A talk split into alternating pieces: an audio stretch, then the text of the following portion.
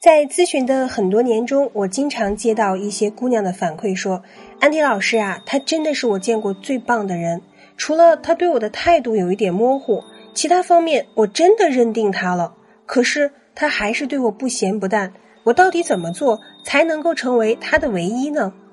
相信啊，存在这个问题的姑娘不在少数。所以我们今天就来分析一下暖暖所遇到的情况。暖暖呢是一名长得不错的妹子。读书期间，因为被很多人追，没有用功学习，最后没有读上大学，出来打工。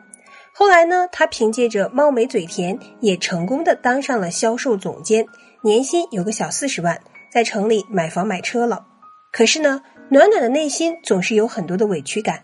她是一个校花，同学聚会的时候，别人呢都成了高知分子、公务员等等，有几个当年竞争不过自己的姑娘，嫁得好，保养得当。越来越漂亮了，可是暖暖呢，却还单身着。她觉得自己很没面子。但是暖暖由于工作很忙，没有时间结识新人，就在社交网站上认识了一批男士。最近啊，她喜欢上一个男人，比她大九岁，擅长健身，自己开公司，人很聪明，很多东西一学就会，并且两个人第一次见面的时候，男士着实把暖暖给惊到了。他看起来非常的年轻，这就很超出暖暖的期待。言谈之间呢，男士很绅士的让暖暖点餐，问暖暖为什么吃这么少，其实身材已经很棒了，不要节食亏待自己。而这家饭店的什么什么鱼又美味又低脂，点给你吃，这简直就是暖男呀！暖暖呢，对于男士更加喜欢了。接下来吃饭席间的交谈，男士营造了非常轻松的氛围。问暖暖这些年在京的生活有没有遇到什么困难？一个姑娘打拼很不容易吧之类的话题。有了前面两点的好印象加持，暖暖呢就自然放心大胆的开始讲起自己从基层销售做的故事。男士听得很用心，时不时会点头赞许，时不时会眉头紧蹙。暖暖觉得好像这么多年都没有人能够这么安静、耐心的倾听自己。瞬间，畅快淋漓的倾诉欲得到了极大的满足，在他面前觉得很放松。突然呢，男士问暖暖：“你人长得这么漂亮，这些年肯定在工作当中遇到了不少美人才会遇到的麻烦吧？”暖暖瞬间就被击中，天知道自己曾经遭遇过多少在销售中的猥琐男被占便宜啊等等。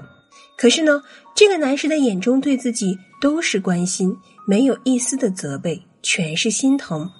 就这一次约会，让暖暖彻底沦陷了。对于原本其实感觉一般的男士，好感度大大上升。临走时呢，男士说了一句：“早点回家，有问题你可以随时来找我。”结果回到家，暖暖期待着男士的回复，可是等到了夜里十一点，他实在坐不住了，主动发过去消息说：“今天跟你见面很开心。”到家了吧？大约五分钟后，男士回了一个：“哎呦，小可爱，真是不好意思哟，应该是我主动联系你的。可是咱们分开之后，公司有一点紧急的事情要忙，所以我就先工作了，这才刚准备回家，让你久等了。”看到这条微信，暖暖的心就彻底的安宁下来。他觉得人家男士既会合理安排时间，又可以照顾女生的情绪。还有那句小可爱，语气是这么的温柔，真是一个难得的优质男。听到这里，相信小仙女们是不是也很羡慕暖暖遇到了这么好的男人呢？是不是会觉得暖暖很幸运？毕竟这么懂你心、陪你爱的男生是稀缺品，一定要抓住，对不对？可是问题来了，见面过后呢，男士对于暖暖就开始从见面之前的主攻变成了被动。虽然暖暖发什么信息，男士都会回复，语言上也很温柔且暧昧，但是男士就是不主动约暖暖，这让暖暖心里很抓狂。这里呢，安迪老师想告诉大家的是，恋爱是一场博弈，不要上来就输。相信不少小仙女都听过首因效应，具体呢，跟大家分享一下这个实验的得成过程。有一个大学教授呢，把被试分成两个组，给出的都是关于某个人的描述。对于 A 组，他说的是，这个人在年轻时担任学生干部，非常擅长演讲，组织了多个活动，结果无一例外，全体被试都认为这个人是一个外向社交型。对于 B 组的描述呢，还是这个人说到的是，在进入工作之后，由于专业上的不对口，语言上的不通，这个人呢很受排挤，终日宅在家中玩游戏。结果无一例外，只收到这部分信息的 B 组全部都认为他是一个不善交际的沉默男。可见，给你的第一印象就只有一次，一旦这个第一印象标签植入脑中之后。后面再想颠覆就非常困难，而你呢，对于对方的认知也极有可能基于第一印象而变得很不客观。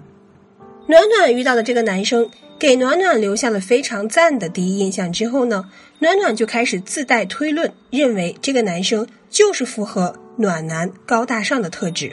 就算是日后虽然这个男性出现了有一些行为让暖暖觉得不可理解，并且和他的印象标签对不上。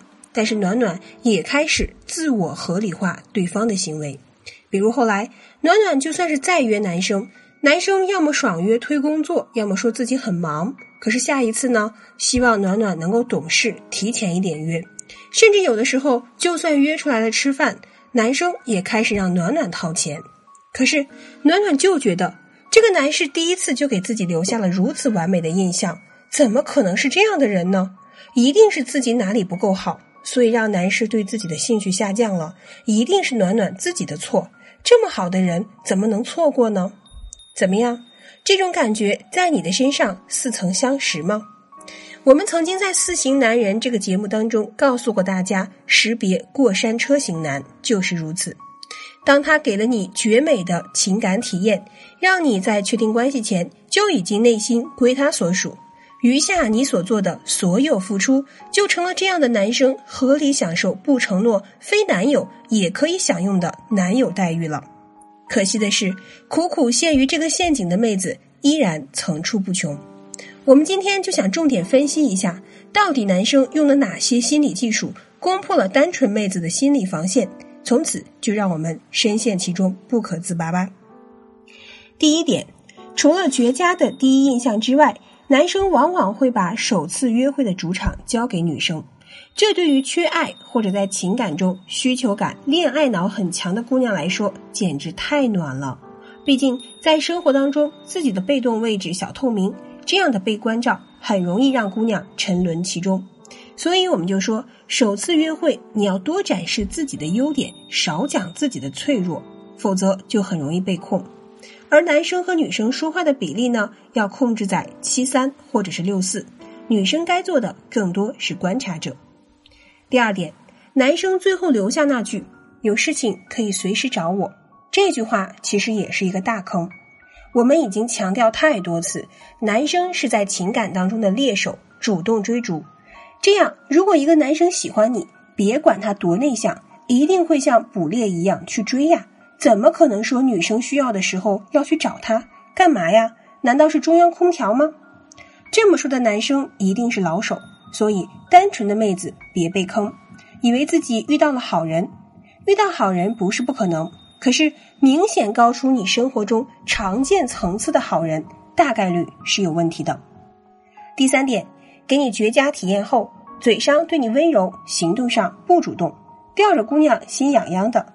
继而呢，女孩子越付出越多，导致情绪走在了确定关系的前面，自然而然被男生掌握了主动权，给姑娘提要求。那么女孩子呢，巴不得为了男生赶紧去做奉献，以为这样就可以推进关系了，以为这样那个给自己绝佳体验感的男生就会回来。安迪老师真的想说，醒醒吧，姑娘！随着我们越来越多的学员被这样的所谓恋爱深陷其中。所以我觉得必须要写这样一期节目来提醒大家，恋爱是用来享受的，不是用来想象的。一边心中有美好想象，一边对标残酷现实，再希望去改变对方，还我初见美少年，那很有可能你真的是入坑了。而这些男生在挑选对象的时候也有自己的标准，想知道怎样从这样的感情当中客观看待自己吗？如果你也正在遇到类似的脱单痛苦，不懂男神的真正意图，欢迎添加我的小助理微信“恋爱成长零幺六”，是恋爱成长的全拼加数字零幺六。我们有专业的情感咨询师，一对一教你怎样在约会和日常聊天中展示自己高价值，做让男人沦陷的魅力女人，让他的心围着你转。另外呢，还要跟大家分享一个好消息：恋爱成长学会将于七月二十日在北京举办线下培训见面会，专业的咨询师将会面对面的为您解决情感困扰，还有惊喜礼物相送哟。想要报名或者是了解更多的详情，也欢迎添加小助理微信“恋爱成长零幺六”进行咨询，我们不见不散。